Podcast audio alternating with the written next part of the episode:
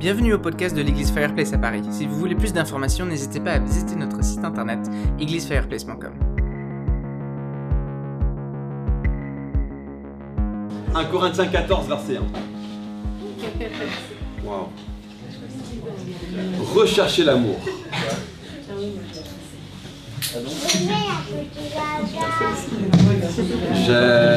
On n'a pas le temps, mais on devrait prendre 20 minutes sur cette phrase. Rechercher l'amour. La prophétie s'exerce toujours, toujours, toujours dans ce contexte-là. Euh, toujours 1 Corinthiens 14, verset 1. Aspirez aux dons spirituels, mais surtout aspirez à la prophétie. On a besoin de dire de ce de quoi on parle quand on parle de prophétie. On en fait parfois quelque chose d'extrêmement grandiose. C'est pas quelque chose d'extrêmement grandiose. On va voir plus tard que Paul dit euh, que c'est possible dans une rencontre que tous prophétisent. On va le voir plus tard, vous n'allez peut-être pas me croire, parce que vous, vous avez en tête 1 Corinthiens 12, et vous allez dire certains auront, d'autres auront, d'autres auront, oui. Dans 1 Corinthiens 12, il est en train de parler d'une rencontre particulière d'église. Et il va dire, lorsque on est dans une rencontre d'église particulière, dans une rencontre donnée, on va dire un certain dimanche, et bien un certain dimanche, c'est Karen qui va avoir un parler en langue, et c'est Caroline qui en aura l'interprétation. Et c'est Joël qui va avoir euh, une parole de prophétie, et c'est Ludmilla qui va avoir une parole de sagesse. Le dimanche suivant, c'est Kevin qui va avoir un parler en langue, et c'est Augustin qui va avoir l'interprétation, et c'est Isabelle qui va avoir une parole de prophétie, et c'est Caroline qui va avoir une parole de sagesse. Chacun aura. Il est en train de parler d'une rencontre d'église précise. Il n'est pas en train de dire certains dons spirituels sont pour certains, d'autres sont pour d'autres, mais chaque dimanche, ou pas, pas- pas qu'un dimanche, à chaque fois que le corps de Christ se rassemble, l'Esprit distribue librement à différentes personnes les dons qu'il a envie pour que l'église soit édifiée. Il n'y a pas un don qui soit l'apparat d'une personne. Donc aspirer aux dons spirituels, mais surtout à la prophétie. Qu'est-ce que c'est que la prophétie? C'est tout simple. Demander d'abord. Ouais, est-ce que vous avez des, des idées de ce que c'est que la prophétie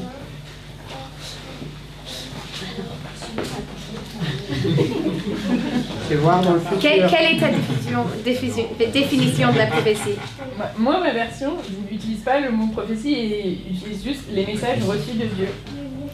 Très intéressant. Après, je sais pas si c'est une bonne version, mais euh, c'est celle que j'utilise. Écoute, le, c'est, c'est quelle version? Euh, BFC, français. Bible français courant. Ouais. C'est bien. Euh, en fait, le, le- le mot grec, c'est prophétéo. Euh, prophétéo. Euh, mais j'aime beaucoup cette façon-là de traduire le mot prophétiser, en fait. Ok, autre chose? C'est quoi la prophétie? C'est une certaine image qu'on donne. Une image qu'on donne, oui. Le don de parler, de, de parler au nom de Dieu. Le don de parler au nom de Dieu. C'est. Et laquelle, celle-là? Euh, c'est euh, parole, parole de vie. Parole de vie. Encore une fois, une, une version de la Bible qui cherche à dire dans un langage de tous les jours ce que la Bible est en train de dire parfois avec des mots compliqués. Et, et parfois, on, on décrit le fait qu'il y a, enfin, on- on on n'est pas, on n'aime pas le fait qu'il y ait plusieurs traductions de la Bible. Je trouve que c'est une vraie force. Les, les amis, les gens qui traduisent les Bibles que nous avons entre nos mains sont des meilleurs théologiens que nous. On peut leur faire confiance, d'accord?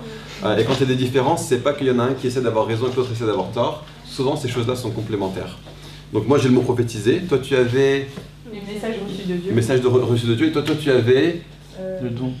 le don de, euh, le don de parler au nom de Dieu. le don de parler, le don de parler au nom de Dieu. Dans, dans l'imaginaire des gens, je pense qu'on s'imagine très très vite que la prophétie est forcément prédictive, hein, va soit forcément prédire quelque chose de l'avenir, ou va forcément révéler quelque chose de caché spirituellement. Et, et je pense que la première chose qu'on voudrait dire ce soir, euh, c'est que, alors, les, les deux traductions que vous avez eues, parler de la part de Dieu, fondamentalement la prophétie, c'est ça. C'est dire des choses que Dieu est en train de dire. Vous pouvez, pour certaines personnes, et j'espère pour tous ceux d'entre vous, et on va essayer de rentrer là-dedans ce soir, vous pouvez recevoir ça de façon surnaturelle, mais vous pouvez aussi le recevoir à cause de ce que vous savez être le témoignage de Jésus. Qu'est-ce que Jésus dit? Qu'est-ce que Dieu dit? Donc, si je pense à vous mes frères et sœurs, qu'est-ce que Dieu dit sur toi? Qu'est-ce que... Je, peux commencer avec ça, on va dire, on va appeler ça le niveau 1 de la prophétie. J'ai pas envie d'avoir un langage un peu bizarre, tu vas avoir des nouveaux niveaux spirituels, je n'aime pas ce genre de langage, c'est pas biblique. Euh, mais, mais, mais de dire... euh, 1.0. Ouais, bah, un petit peu la, la- la prophétie 1.0, la prophétie de base, la prophétie pour débutants, c'est simplement dire à l'autre quelque chose que Dieu dit sur eux. Donc, si je dis Agnès, Dieu t'aime, qu'est-ce que je suis en train de faire? Je suis en train de prophétiser. Je suis en train de parler de la part de Dieu. Et c'est un don que j'offre à Agnès. Hein, Parfois, quand on pense à don spirituel, on pense c'est quelque chose que je reçois. Non, un don spirituel, c'est quelque chose que je donne. Et que Dieu m'accorde pour que je le donne. Hein, et je pense que parfois, on traduit ça don spirituel et on spiritualise à fond cette notion des dons spirituels. On devrait le traduire tout autant par cadeau spirituel. Donc un don spirituel, c'est pas forcément un don dans le sens mon aptitude, je suis doué à. C'est un cadeau que je reçois pour offrir à quelqu'un d'autre. Le Saint-Esprit me confie quelque chose que j'apporte à d'autres personnes. Je, euh, compare souvent une rencontre d'église à euh, une agape. Ça, c'est un bon, bon petit mot euh, de, de pâteau de canard bien comme il faut. Ceux qui n'ont pas grandi dans l'église, une agape, c'est un moment donné où l'église mange ensemble et chacun apporte une partie à manger. Chacun apporte un truc à manger. Bon, malheureusement, c'est souvent que des quiches. Euh, et des salades. Mais pour que une agape soit bien faite, il faut qu'il y ait une variété. Mais admettons que j'arrive à l'agape en me disant, moi aujourd'hui, j'ai le vin. Aujourd'hui, c'est moi qui ai le vin. Je suis doué du don du vin. Et je m'enorgueillis du fait que moi, j'ai le vin. Et que donc, je garde le vin pour moi. Et je me sers de vin. C'est pas ça l'objectif de Dieu pour les dons spirituels. C'est un cadeau qu'il m'a accordé et j'apporte pour le contribuer à tout le monde et tous peuvent bénéficier de ce que moi j'ai aujourd'hui et que d'autres personnes vont avoir autre chose. Bon, verset 1. Euh, mais, mais, mais ça transitionne bien vers le verset 2. En effet, euh, celui qui parle en langue ne parle pas aux hommes mais à Dieu, car personne ne le comprend. Verset 3. Celui qui prophétise, au contraire, parle aux hommes. Donc c'est de la part de Dieu et c'est s'adresser aux hommes. C'est pas des sortes de déclarations, je sais pas quoi, dans l'air, etc. C'est pas un truc mystique. C'est recevoir qu'est-ce que Dieu dit sur une personne, sur une situation, et c'est l'adresser aux hommes qui se trouvent devant nous. Euh, et extrêmement important, et c'est pour ça qu'on parle de ça ce soir, parle aux hommes. Qu'est-ce qu'il fait? Il les édifie, il les encourage et il les réconforte. Celui qui prophétise les édifie, les encourage, les réconforte. Les amis, le Nouveau Testament a apporté une manifestation du ministère prophétique qui est fondamentalement différent du ministère prophétique dans l'Ancien Testament. Pourquoi? Parce que le ministère de l'Ancienne Alliance est un ministère de condamnation, le ministère de la Nouvelle Alliance est un ministère de réconciliation. Et donc si je demande à Dieu, qu'est-ce que tu dis sur Gemma? Comment est-ce que Dieu voit Gemma? Quelle est la perspective de Dieu sur Gemma? Gemma est juste. Gemma est libre par rapport au péché. Gemma est héritière de la terre.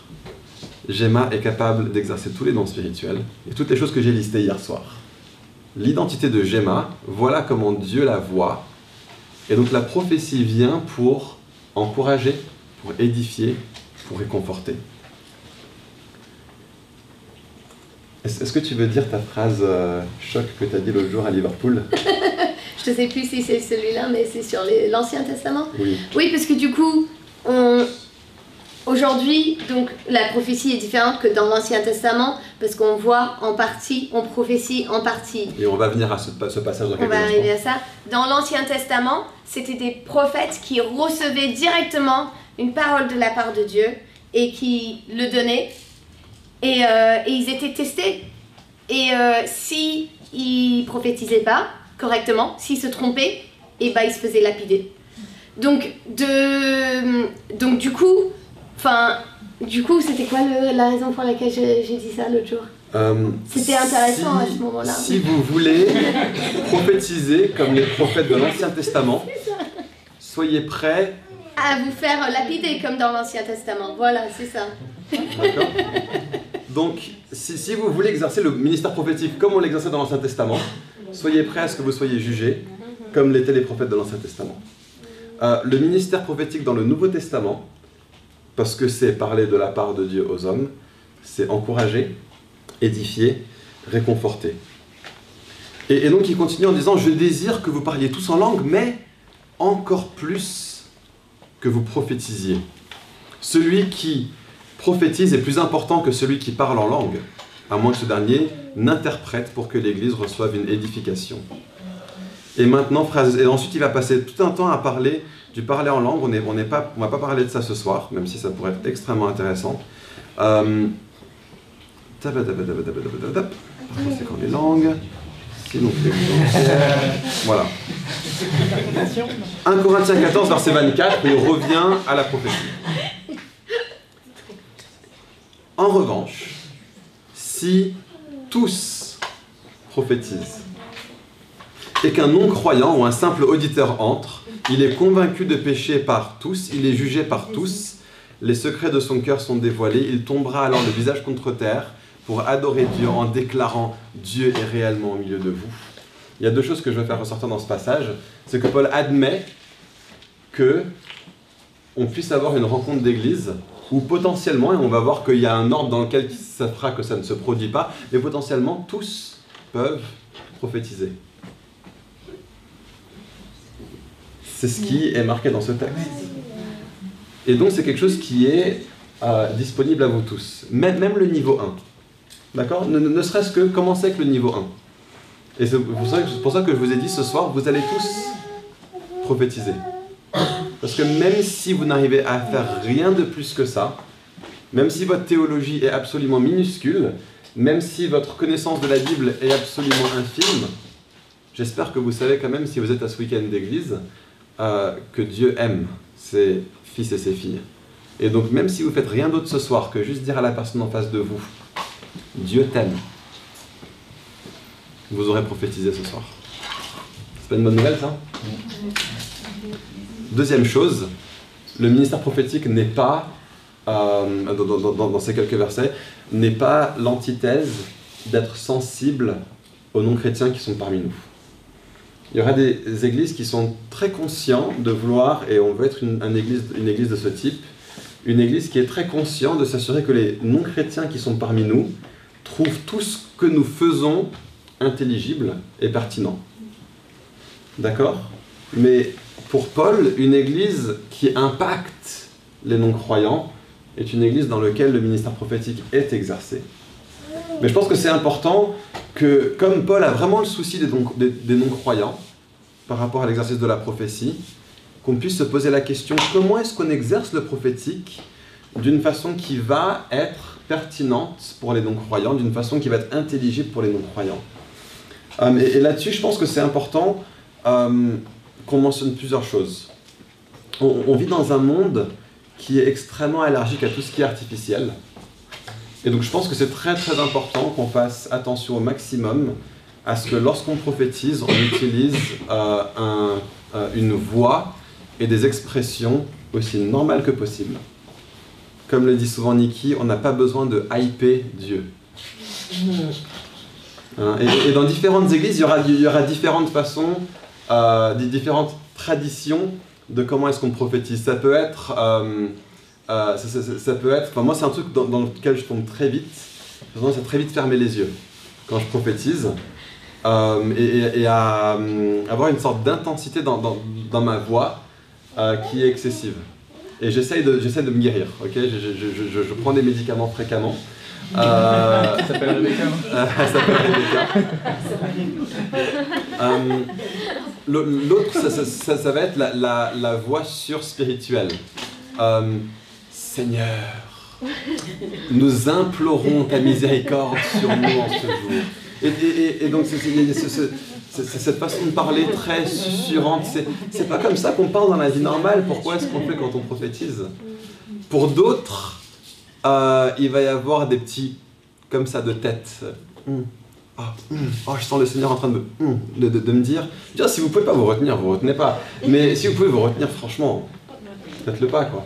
Il y a une règle de base dans le prophétique, c'est ne glorifiez pas le bizarre et certainement ne cherchez pas à reproduire le bizarre. L'onction ne se trouve pas dans le bizarre.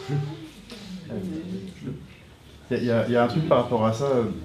euh, souvent, on cherche le prophétique parce qu'on cherche le sensationnel. Et en fait, c'est notre âme qui cherche quelque chose.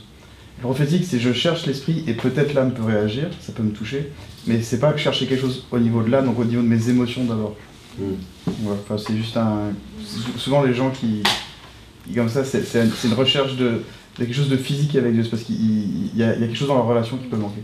Mhm. Excellent. Euh, et euh, bon, il y aurait toutes sortes d'autres exemples un petit peu, mais parler normalement. Euh, utiliser un vocabulaire aussi normal que possible. Euh, on n'a pas besoin de prendre une forme particulière quand, euh, quand on prophétise. Et je pense que rien qu'en faisant ça, on s'assure que les personnes de l'extérieur ne sont pas gênées par notre façon de faire, ce qui donne toutes les chances possibles pour que le message en lui-même soit particulièrement percutant pour les gens. T'as autre chose à ajouter un petit peu sur... Non, non, je vais te parler plus après. Oui, oui, donc quand on arrive aux parties plus intéressantes. Moi, je suis bien à écouter. Euh, ok, verset 26, parce qu'il apporte un cantique, tout ça pour... Oui, ça c'est important quand même, verset 26. Que faire donc, frères et sœurs, lorsque vous vous réunissez? Chacun de vous peut apporter un cantique, un enseignement, une révélation, une langue ou une interprétation, que tout se fasse pour l'édification. Ça c'est un principe qui est extrêmement important. Pourquoi est-ce que nous prophétisons Pour édifier les autres, pour nourrir les autres. hein, c'est le, principe de, la gape. Je rapporte pas le boursin pour moi. Si j'ai du boursin, c'est pour que tout le monde en- en profite. Y en a-t-il qui parlent en langue? Que deux ou trois au plus parlent, chacun à son tour, et que quelqu'un interprète. S'il n'y a pas d'interprète, qu'on se taise dans l'Église et qu'on parle à soi-même et à Dieu. Alors ça, ça on parle euh, du parler en langue, mais j'aimerais faire ressortir par rapport à la prophétie aussi. Pourquoi? Parce que là, on a le cas d'une personne qui reçoit un don spirituel et qui se dit oui, mais les conditions ne sont pas réunies pour que je l'apporte. Et donc même si je l'ai si reçu de la part de Dieu, je ne suis pas obligé de l'apporter. Personne n'est là pour interpréter? Ok, j'apporterai pas de parler en langue. J'ai du sirop d'érable, mais personne n'a ramené de pancake. Mon sirop d'érable reste. Non, non, j'essaie de trouver. Trouve- mais Trouve-moi un meilleur exemple. Trouve-moi un meilleur exemple.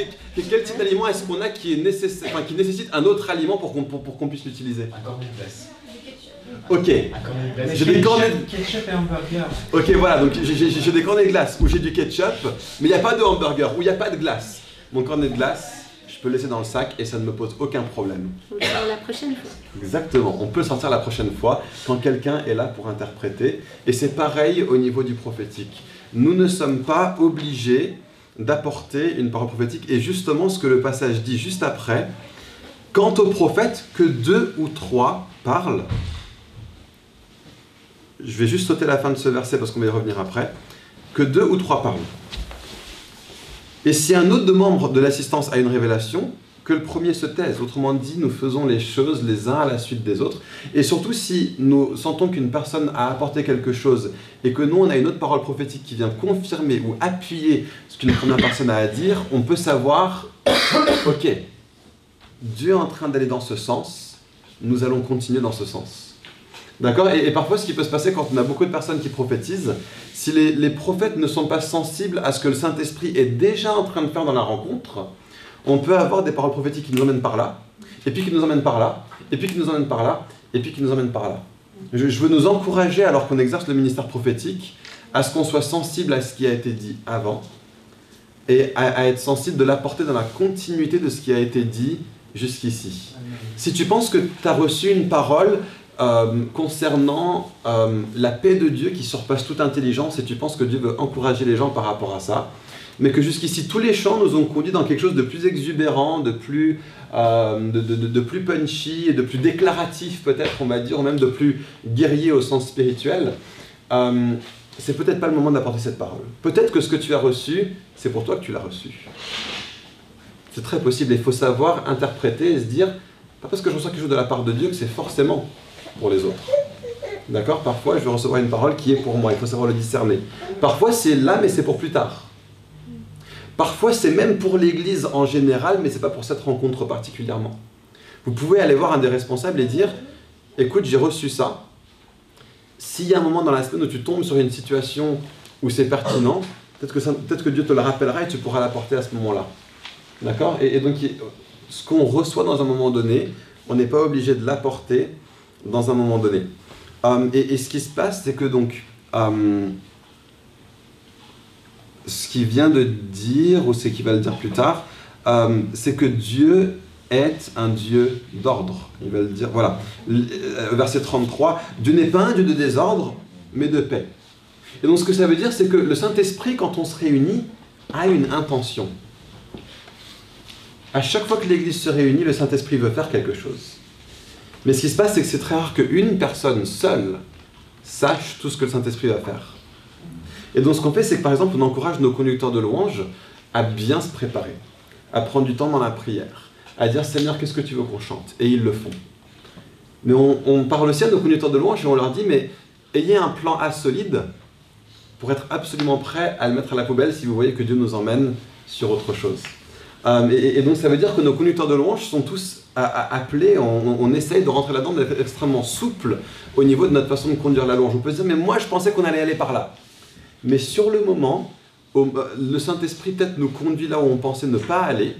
Et donc là, le groupe de louange va emboîter le pas et va aller là où le Saint-Esprit a commencé à nous emmener. Et donc ce qui se passe, c'est que dans la rencontre, il y a un fil conducteur.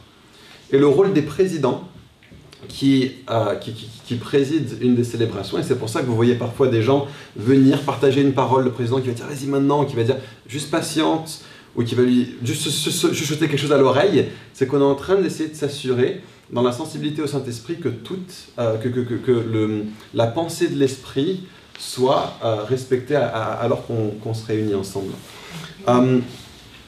Et donc je vais juste revenir à deux, trois autres passages euh, que, j'ai sauté. Donc quant au prophète que deux ou trois parlent, et que les autres évaluent leur message. Est-ce que tu veux parler un petit peu de cette notion de d'évaluer?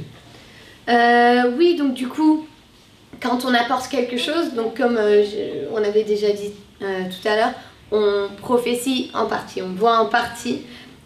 On, donc on ne parle pas directement, on ne donne pas directement un- une parole de la part euh, directement de Dieu. Donc, euh, donc il faut savoir euh, le donner avec humilité, sachant que du coup, on, on- on donne ce qu'on a reçu et, et qu'on peut se tromper. Et là, encore plus ce soir, quand on se met en atelier, ce n'est pas grave de se tromper. Surtout ce soir, on est là pour oser, pour sortir du zone de confort, et ce n'est pas grave de se tromper. On est sous la grâce, on est en famille. Par contre, du coup, quand on donne une parole, on le donne sur une main ouverte. Voici ce que j'ai reçu. Prends, si tu veux. Prends, vois si c'est bon. Donc, il faut On qu'on... le laisse, si tu veux. Ou laisse, voilà. vois si c'est bon et si c'est pas du tout bon, bah, tu, euh, tu le recycles. Et... Euh, euh, parce que la personne n'a peut-être pas reçu, enfin n'a peut-être pas bien entendu, a peut-être mal interprété, a peut-être reçu quelque chose mais l'a pas dit correctement, ou à la mauvaise personne, ou il y a tout un tas de choses qui peuvent se passer entre ce que Dieu dit et ce que la personne reçoit. Et même la personne peut dire quelque chose de très bien et que nous, on n'est pas disposé et qu'on le prend mal ou qu'on le... Enfin voilà, il y a, y a- y a tellement d'étapes là-dedans où les choses peuvent... C'est comme, les- comme le jeu qu'on a fait tout à l'heure. C'est le téléphone arabe, là, euh, que, que les choses se modifient euh, au fur et à mesure. Donc du coup, vraiment, quand on donne, on donne librement. On dit pas Dieu dit ça Gemma, il faut que tu ailles en Australie pour implanter trois églises et puis déménager en Nouvelle-Zélande pour en implanter encore deux et puis tu vas au Japon et puis tu reviens en France. Parce que peut-être que c'était pas pour elle. Non, merci. C'était, euh, je- je- Oui, et, et- Et Eh oui, oui, parce que voilà. Euh, et aussi, et du coup, pour aussi, euh, pour aussi nous aider là-dedans, euh, un, un truc qu'on, qui, qui fait partie de notre culture qu'on, qu'on met en place à Fireplace, que du coup, c'est vraiment au moment ici, on est, on est là pour établir un peu une culture de prophétie. Donc là, on est là pour faire des ateliers, mais pour aussi nous donner des bonnes bases, pour que par la suite, on soit tous des modèles, parce qu'il n'y a pas tout le monde ici, et l'Église va grandir, et il y a des gens qui vont nous rejoindre, et donc nous, on va, quand on va se mettre à, prophétiser dans nos célébrations, et ben ce que nous faisons, ça va être le modèle que les autres vont voir et vont suivre. Et donc le modèle que nous aimerions que vous suiviez, c'est qu'on ne prophétise pas directement en un à un, tout seul avec quelqu'un. Ouais. C'est une façon très facile de manipuler. Tu prends quelqu'un, peut-être que tu as une autorité sur eux, peut-être que euh, peut-être qu'ils sont fragiles, vulnérables. On ne connaît pas là où ils en sont à ce moment-là. On ne connaît pas forcément où ils en sont au niveau spirituel. Et même si on le sait, par sécurité, pour aider à peser, il faut être à plusieurs. Donc si tu as reçu quelque chose pour quelqu'un, et ben, tu n'es pas obligé d'aller devant et le donner, mais tu peux prendre quelqu'un d'autre, tu peux dire viens avec moi, euh, viens Lorraine, j'ai quelque chose à partager avec Gemma, tu veux bien venir aussi Et comme ça, elle est là pour entendre, pour veiller à ce que ce que je dis soit biblique, soit encourageant, soit de la part de Dieu et puis à aider aussi le comité de noter très vite après ou de même enregistrer les choses que, les gens euh, partagent. Parce que c'est difficile parfois d'avoir du recul. Euh, de se souvenir, ah mais c'était quoi? C'était l'Australie ou c'était le Japon en premier? Ça peut être important. et, euh, et donc voilà, vraiment euh, ne jamais faire tout seul. Parce que en un à un, parce que la manipulation, parce que pour pouvoir poser et, et évaluer après. Et, euh, et voilà, donc je pense que ça c'est vachement important et, et on insiste là-dessus. Si quelqu'un vient et vous dit ouais j'ai un truc à te dire, j'ai une parole à t'apporter, dis-lui ok attends, je prends un ami et on évalue à deux, d'accord?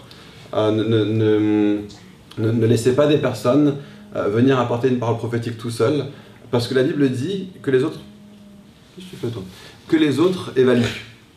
Euh, et donc pour qu'il y ait évaluation, il faut qu'il y ait une troisième personne. Si on veut être biblique, si on veut être soumis aux Écritures, voilà comment on va vivre le ministère prophétique parmi nous. Et juste une autre chose, euh, euh, je pense juste euh, en particulier si c'est un gars Mm. qui a une parole pour une femme, c'est peut-être bien aussi de prendre une femme comme la troisième personne. Juste, surtout si on connaît pas bien la personne, ça peut être quelqu'un qu'on qu'on connaît pas du tout. Enfin, et, et du coup, ça, enfin, ça peut être quand même, c'est quoi le mot Oppressant Non Dominant Ouais, ou un peu flippant, ou je sais pas, euh, de- ou je sais pas, enfin, voilà, de- de- de- de- d'avoir euh, deux, deux gars qui, euh, qui embarquent avec une parole de Dieu euh, pour une femme. Je sais pas dans l'autre sens euh, si Mm. c'est la même chose, mais euh, Peut-être moins, mais peut-être quand même. Et c'est toujours bien de- de- d'essayer d'avoir toujours une personne du sexe, du même sexe que soi, euh, impliquée dans un minimum le trio euh, qui est là lorsqu'on exerce le ministère prophétique. Et, et je pense aussi une, une- une façon extrêmement importante quand on apporte une parole comme ça sur la paume de la main et pas comme ça pour l'imposer aux gens.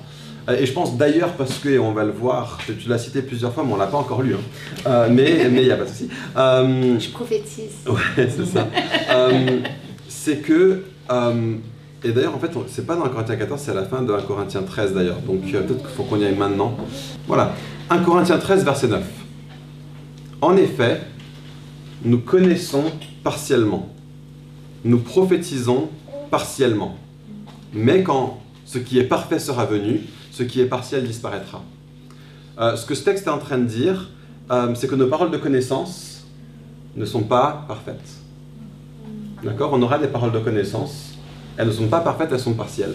Pourquoi? Parce que soit moi j'entends mal Dieu, comme Rebecca l'expliquait, soit j'exprime mal ou j'interprète mal ce que Dieu veut me dire et donc je l'exprime mal, ou bien la, euh, personne va mal entendre. Il y a tout un élément d'imperfection dans la prophétie, donc dans nos paroles de connaissance, et donc nous prophétisons partiellement dans nos prophéties aussi. Euh, et à nouveau, dans l'Ancien Testament, ce n'était pas le cas. Dans l'Ancien Testament, ce qui se passe, c'est que Dieu mettait son onction sur une personne. Dans l'Ancien Testament, je te oins David pour être roi. Je te oins Jérémie pour être un prophète de l'Éternel. Dans le Nouveau Testament, il y a un oint. Le mot Christ veut dire oint, celui qui est oint. Le Messie, c'est celui qui est oint par l'Éternel. Et nous sommes le corps de Jésus, c'est-à-dire que tous ensemble, nous participons à l'onction de Jésus, mais aucun d'entre nous de façon entière. Je ne suis pas la pleine manifestation de Jésus sur terre, ni Rebecca, ni aucun de nous dans cette pièce, mais ensemble, nous sommes la manifestation de Jésus sur la terre, et ensemble, nous manifestons l'onction de Dieu. Et donc, aucun d'entre nous n'avons la pleine onction d'un prophète comme dans l'Ancien Testament. Certains auront un ministère de prophète, et personne dans cette église n'a ce ministère. Euh, et euh, il y, a- des choses, mais, mais l'onction du prophète comme dans l'Ancien Testament n'est plus là. Elle a été pleinement accomplie par Jésus. Il est celui qui est le prophète. D'accord? Qui a cet office de prophète. Ce- L'office qui était dans l'Ancien Testament a été pleinement, pleinement accompli en Jésus et nous maintenant prophétisons en partie parce que nous sommes un membre du corps de Christ et c'est lorsque tout le corps est rassemblé que la pleine manifestation de Jésus est- est là. Et donc, dans l'Ancien Testament, les prophètes disaient ainsi parle l'Éternel. C'est pas comme ça qu'on prophétise dans la Nouvelle Alliance. Et à nouveau, euh, si vous voulez prophétiser comme quelqu'un qui a l'autorité d'un prophète de l'Ancien Testament, soyez prêts à être punis comme un prophète qui a l'autorité d'un prophète de l'Ancien Testament. Euh, Et, donc ce que ça veut dire, c'est qu'on on, on veut vous demander vraiment, vraiment insistamment, évitez des formules, le Seigneur te dit, Dieu te dit, le Saint-Esprit te dit. D'accord? C'est assumer une autorité qui n'est pas légitime. Donc comment est-ce qu'on apporte? Parce que dès, dès qu'on fait ça, on est en train de prophétiser comme ça. Parce que si le Seigneur te dit, alors si tu désobéis, c'est que forcément il y a un problème chez toi et pas chez celui qui prophétise. Or, celui qui prophétise prophétise partiellement. Et donc, celui qui prophétise dans le Nouveau Testament doit toujours pouvoir l'apporter d'une façon à ce que l'autre puisse dire je le reçois ou bien je le reçois pas. C'est un cadeau. Un cadeau, ça se reçoit ou ça se refuse. Sinon, c'est pas un cadeau, c'est une imposition. Euh, et, donc, ce que ça veut dire, c'est que nous, on vous dit clairement, pas de vocabulaire du style Dieu te dit que, Dieu me dit que, euh, Dieu m'a révélé que, mais plutôt, j'ai l'impression que. J'ai le sentiment que Dieu m'a dit ça. Ou bien on peut dire quelque chose d'objectif, j'ai vu une image dans ma pensée qui est ça. Est-ce que ce serait, est-ce que Dieu pourrait être en train de dire? Et donc constamment ces formulations nous permettent de dire, euh, je te l'apporte comme ça. C'est à prendre ou à laisser, d'accord? Euh, Et, c'est jamais imposé. J'allais dire un autre truc, mais ça m'est sorti de la tête. Mais, mais voilà, en tout cas, c'est extrêmement important qu'on ait cette façon-là de prophétiser, sans quoi on est en train de rentrer à nouveau dans de la manipulation et dans un exercice d'autorité qui n'est pas légitime euh, dans le Nouveau Testament. Ouais, tu, tu veux, tu veux parler de ça maintenant? Euh, ouais, juste euh, une autre chose qui est dans le même, euh, dans le même euh, contexte de ce qu'on reçoit partiellement, euh, c'est que du coup,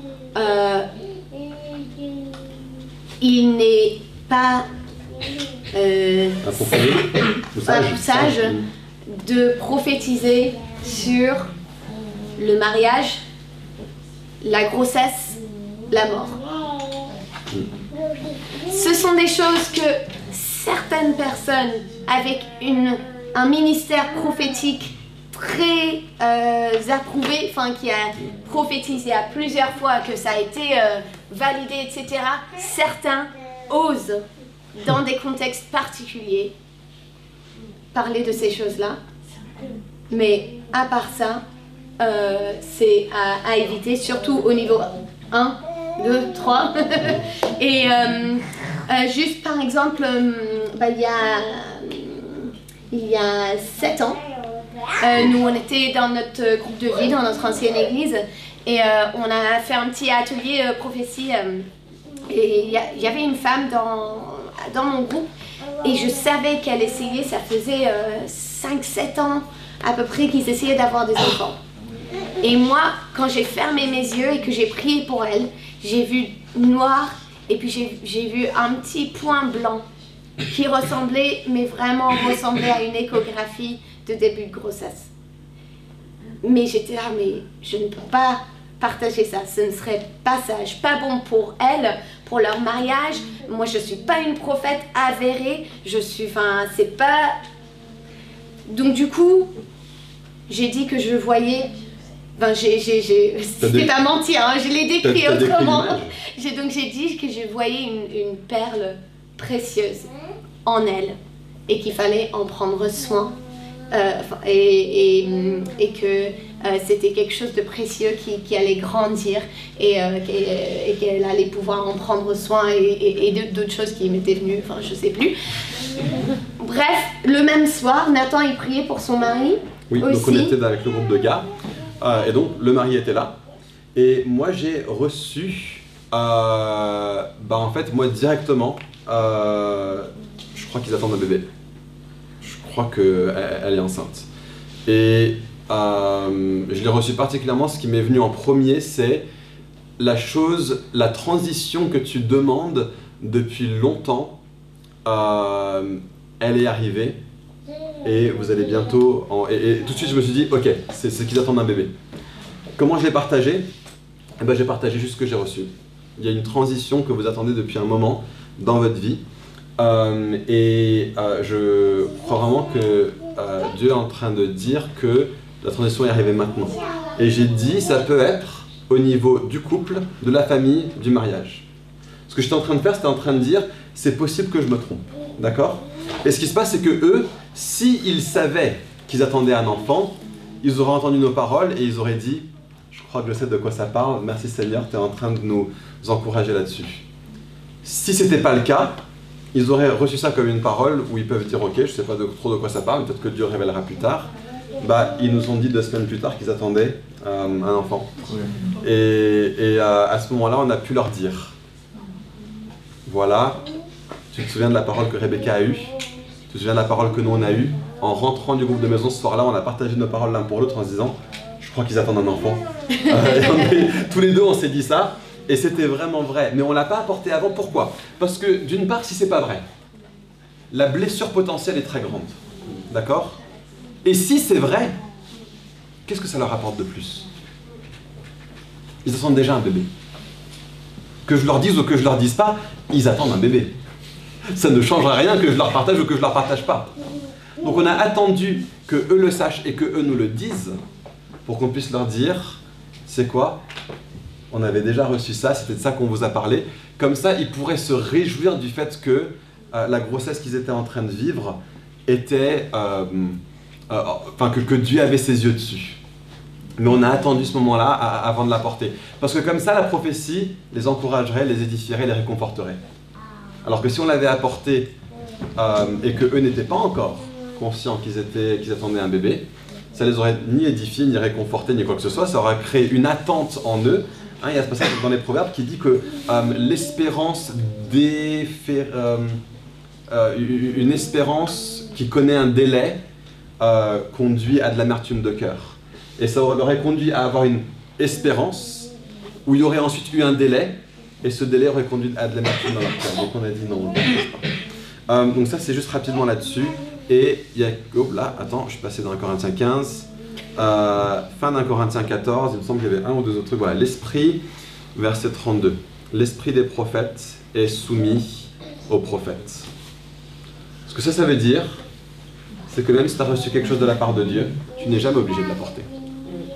D'accord? Tu restes maître de toi-même. Si tu commences à me dire, mais je peux pas le retenir, euh, je me demande si ça vient de Dieu. Parce que celui qui donne des choses où on ne peut pas se retenir, celui qui nous fait nous dire, mais c'est plus fort que moi, c'est pas Dieu.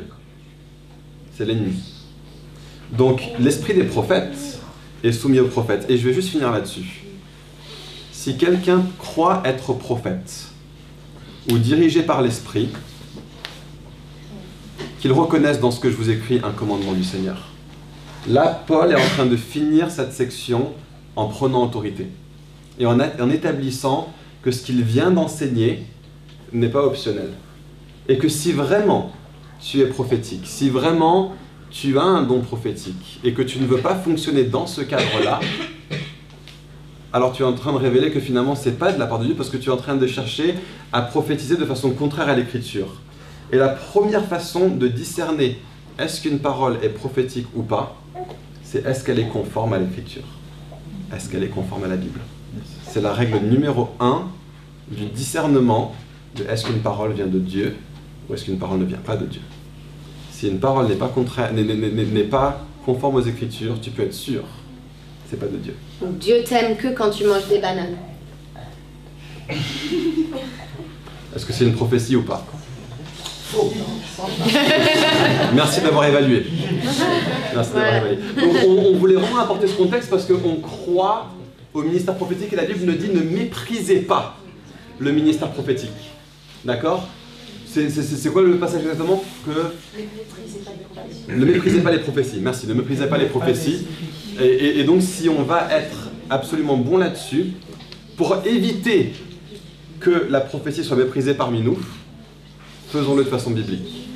Si on ne fait pas de façon biblique, on sauvera vivre le prophétique n'importe comment, et donc des gens auraient toute raison de mépriser la prophétie parmi nous, parce qu'on ne ferait pas de façon biblique. Et on veut que ce soit quelque chose qui soit un don pour tous, pour la croissance et l'édification de l'Église, et qu'on puisse se dire, les amis, quelle bonne chose que la prophétie est exercée parmi nous, plutôt que de se dire, mince, je suis un petit peu nerveux parce qu'il y a la prophétie qui se passe parmi nous.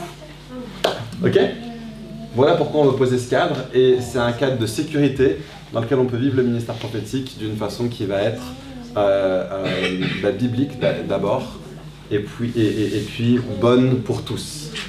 Il n'y aura pas de manipulation associée au prophétique. Il n'y aura pas ces choses-là associées au prophétique parce que on va suivre ces, façons toutes simples de l'exercer, et c'est tout simplement ce que dit la. Merci d'avoir écouté ce podcast. Si vous voulez plus d'informations, aller sur notre site internet églisefireplace.com ou notre chaîne YouTube youtube.com slash.